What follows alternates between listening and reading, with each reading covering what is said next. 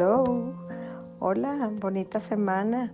Hoy inicio de una semana ya calurosa. Se supone que esta semana acá en el norte, para los que me escuchan de otros lugares, eh, ya empezamos con los días normales, ¿verdad? De, en, en esta zona que es temperatura ya arriba de los 38.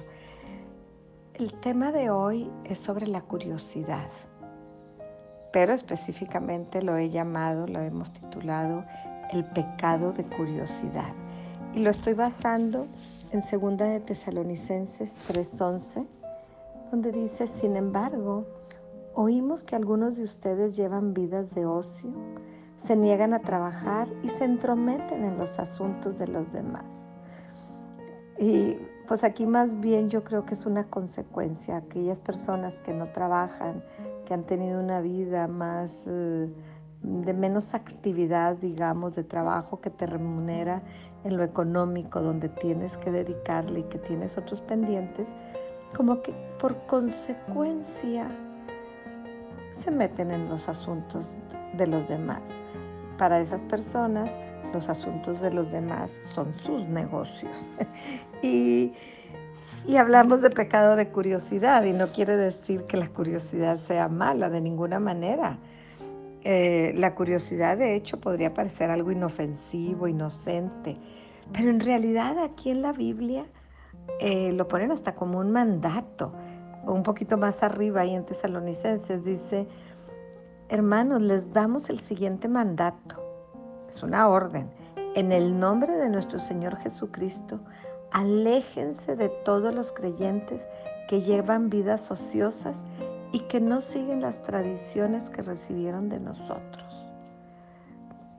Aléjense de las personas que se están entrometiendo, como quien dice, porque ahí enseguidita es donde da esta instrucción. O sea, a los que, a las personas tienen a su alrededor a alguien que anda de entrometido, está pidiendo, les está ordenando que se alejen. Entonces, la curiosidad, digamos que tiene dos caras. La curiosidad que te incita a aprender, a hacer cosas nuevas, esa curiosidad por conocer nuevos lugares, por investigar, definitivamente no es de la curiosidad a la que se están refiriendo aquí.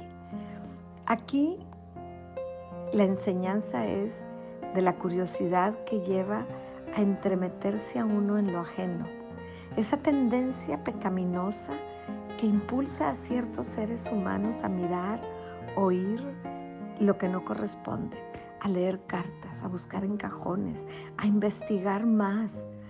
Me acuerdo que una vez eh, alguien me dijo, no, no quiero saber, no quiero investigar. Le digo, pero investiga Dice, no, porque el que investiga encuentra. Y a lo mejor encuentro cosas que no quiero saber.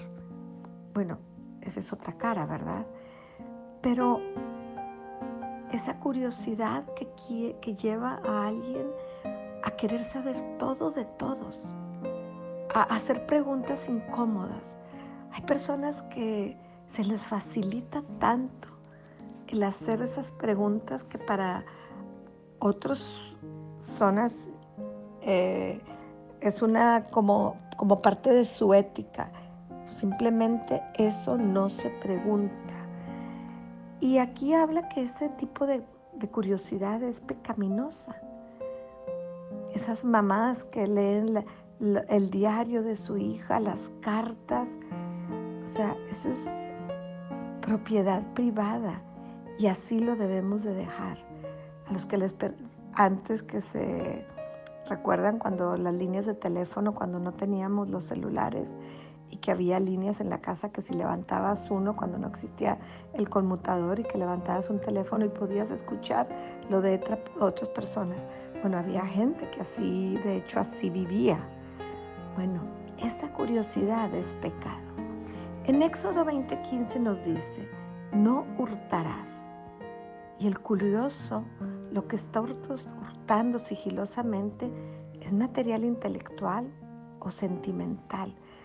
son cosas que pueden dañar, que no le pertenecen porque le pertenecen a otras personas.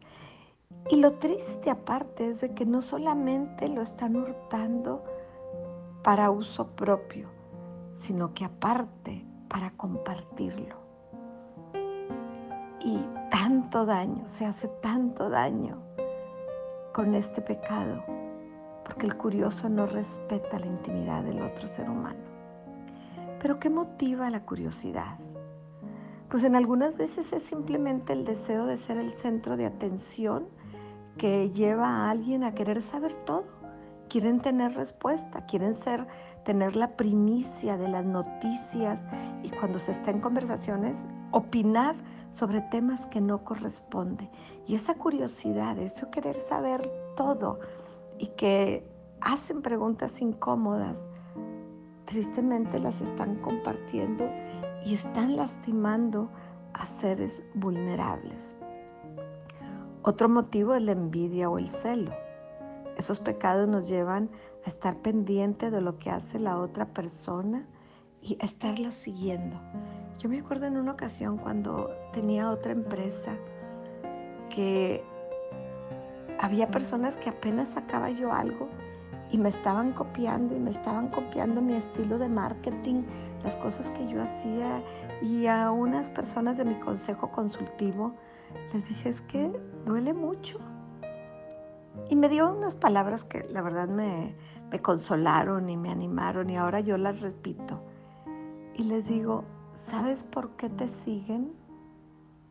Porque tú vas adelante. Si tú estuvieras atrás no te pueden seguir. Entonces, esa envidia que hace que alguien te vea es el corazón que, carcome que quisiera estar en el lugar que tú estás. O esas personas simplemente que viven para investigar los temas de otras personas porque están ociosas, porque no tienen en qué dedicar su tiempo. Creo que hoy es un buen día para mirarnos en el espejo, obviamente el espejo de la palabra de Dios, nosotros mismos ahí y ver, ¿tendré yo estos tipo de acciones me habrá llevado la curiosidad a investigar cosas que no debo de saber y las he compartido. Bueno, pues es tiempo de ponernos a cuentas con el Señor y empezar a controlar esa área de nuestra vida. No importa dónde estés, pero como cristiano, como personas que seguimos a Cristo, debemos de tener los más altos estándares. Porque aparte eso, si no lo critican, eso te van a decir, ay, no, que ya te estás acercando más a Dios y mira lo que haces. Entonces es bueno que busquemos los estándares del varón perfecto. La curiosidad causa daño.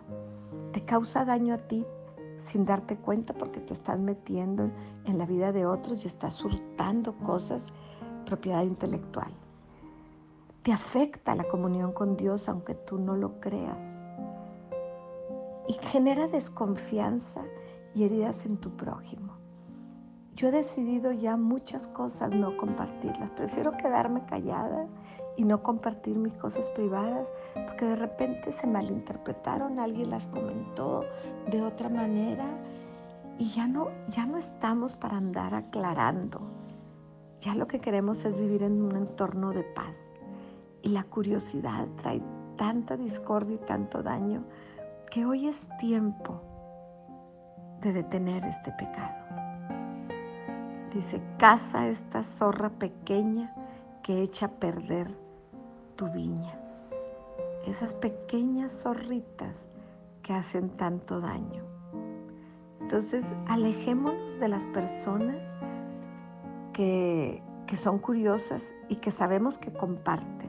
Porque si te lo están compartiendo a ti algo íntimo de otra persona, también van a compartir cosas tuyas. Así que siempre el mejor amigo tiene otro mejor amigo. Si tú no quieres que se sepan las cosas, guárdatelas.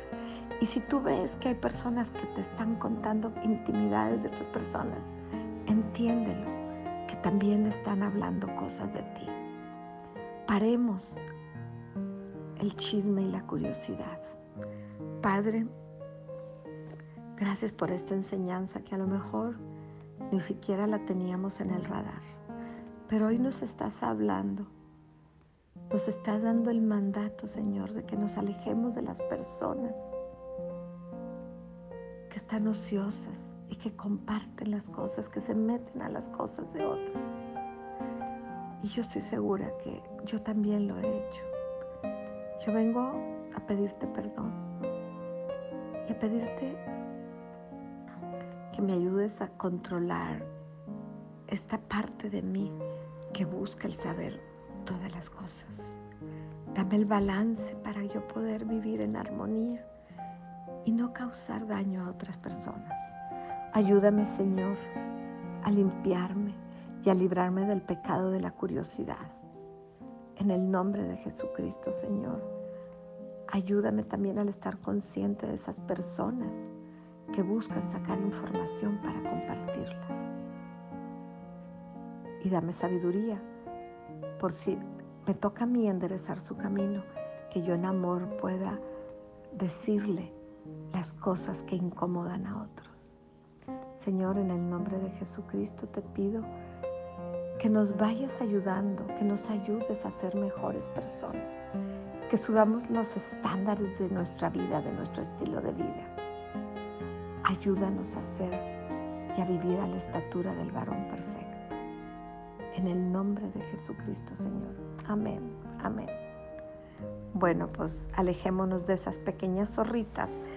Eh, bonita semana, que tengan una semana de plenitud, de amor, de poder que sea una semana diferente, a pesar de que estamos cada día pues con más eh, um, casos de COVID. Manténganse alertas, cuídense por favor. Tenemos que salir victoriosas de esta pandemia. Recuerden que es una meditación del corazón de Ana Lilia para los que me escuchen.